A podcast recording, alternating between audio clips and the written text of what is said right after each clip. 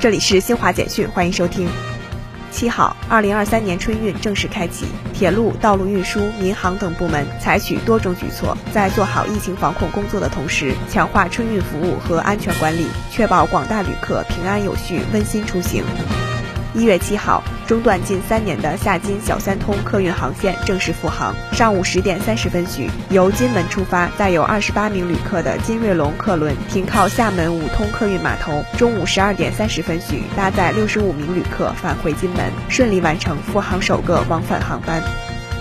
美国东部弗吉尼亚州纽波特纽斯市一所小学六号发生枪击事件，该校一名六岁男生开枪射伤一名女教师。国际足联消息，目前已经有三家会员协会响应国际足联主席因凡蒂诺的号召，用已故球王贝利的名字给球场命名。以上由新华社记者为你报道。